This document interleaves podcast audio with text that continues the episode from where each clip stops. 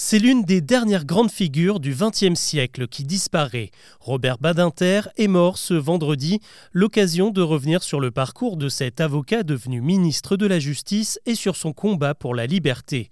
Que devons-nous à Robert Badinter? Avant d'aborder les autres infos du jour, c'est le sujet principal qu'on explore ensemble. Bonjour à toutes et à tous et bienvenue dans Actu, le podcast qui vous propose un récap quotidien de l'actualité en moins de 7 minutes. C'est parti de Jordan Bardella à Jean-Luc Mélenchon, tout le monde salue sa mémoire.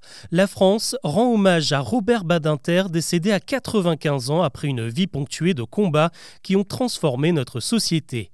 La plus grande de ces batailles, c'est évidemment l'abolition de la peine de mort. Aujourd'hui, ça peut nous sembler presque évident, mais il faut rappeler que la guillotine a continué de tomber jusqu'en 1972 en France.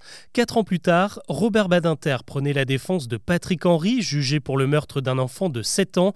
Le procès s'est alors transformé en réquisitoire contre la peine capitale. Avec ces mots, Badinter a convaincu le jury et la cour qui n'ont pas prononcé la mort, mais la prison à perpétuité contre l'accusé.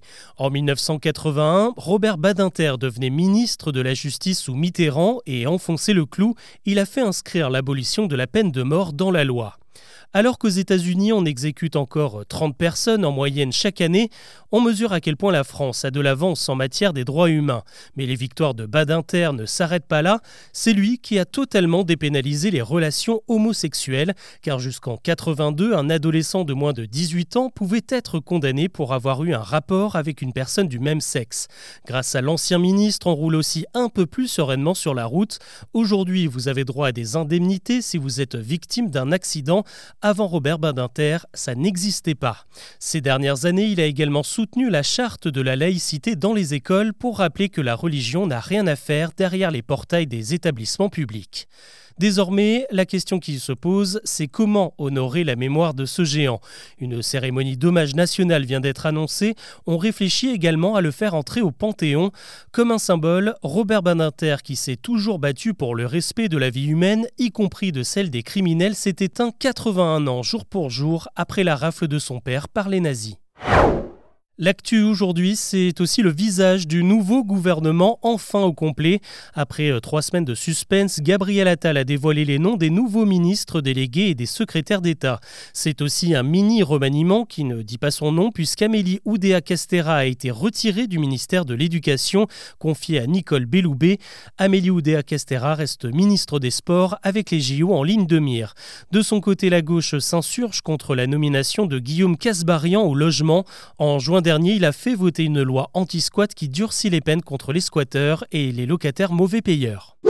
Droit dans ses bottes, pour la première fois depuis le début du conflit en Ukraine, Vladimir Poutine a accordé une interview à la presse occidentale, un entretien de deux heures avec le journaliste américain controversé Tucker Carlson, connu pour ses propos complotistes.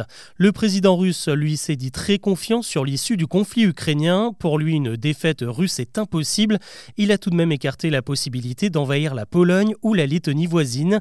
Il se dit également prêt à discuter avec les responsables occidentaux. Il y aura-t-il des trains la semaine prochaine? La question se pose alors qu'un préavis de grève est déposé à la SNCF de jeudi à dimanche prochain en plein chassé-croisé des vacances. Les contrôleurs et les chefs de bord sont appelés à cesser le travail pour réclamer une meilleure rémunération, des embauches et de meilleures garanties pour la fin de carrière. Depuis quelques jours, la direction de la SNCF fait tout pour désamorcer le conflit. Elle leur promet une prime de 400 euros ainsi qu'une hausse de salaire. Les grévistes ont encore jusqu'à mercredi pour se déclarer. On reste sur les rails avec euh, cette bonne nouvelle pour les usagers franciliens. Comme l'an dernier, Île-de-France Mobilité va procéder à des remboursements pour les voyageurs impactés par des retards et des annulations ces derniers mois. Au total, une quinzaine de lignes sont concernées, dont plusieurs tronçons du RER e A, B, C et D, ainsi que la ligne P. La liste est dispo sur le site officiel d'Île-de-France Mobilité. Vous pouvez prétendre jusqu'à un mois et demi de remboursement de votre passe Navigo. Du sport avec une nouvelle règle en vue dans le foot.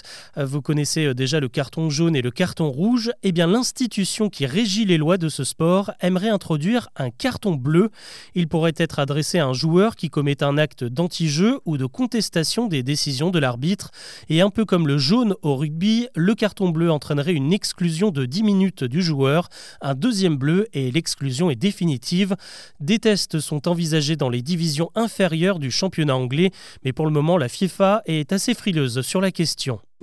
Beaucoup moins frileux, ce sont tous les États-Unis qui se préparent à bouillir pour la finale du Super Bowl. Dans la nuit de dimanche à lundi, les Chiefs de Kansas City affronteront les 49ers de San Francisco.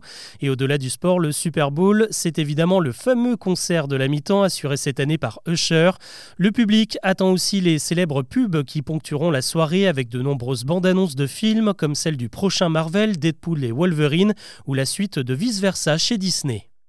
Même François Pignon ne lui arrive pas à la cheville. Richard Plot, un habitant de Charente-Maritime, a finalement fait plier le Guinness Book des records.